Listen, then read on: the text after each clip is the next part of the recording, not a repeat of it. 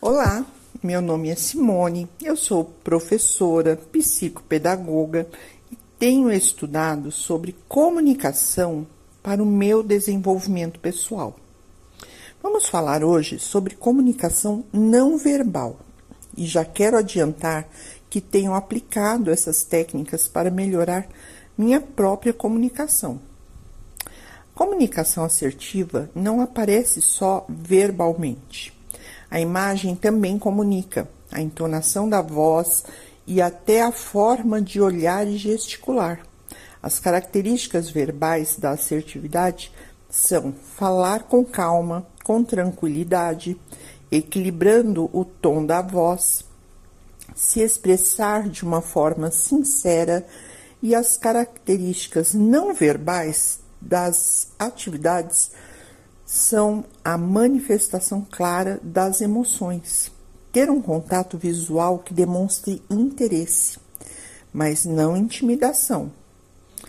Os afetos equilibrados que transmitem calma, tranquilidade e ser atento ao escutar.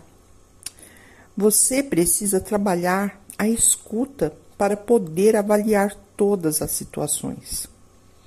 Você deseja mudança na comunicação? Comece por observar a sua comunicação. Se é mais agressivo ou muito inseguro. As pessoas que ficam com medo de você talvez esteja percebendo uma agressividade no seu jeito de comunicar.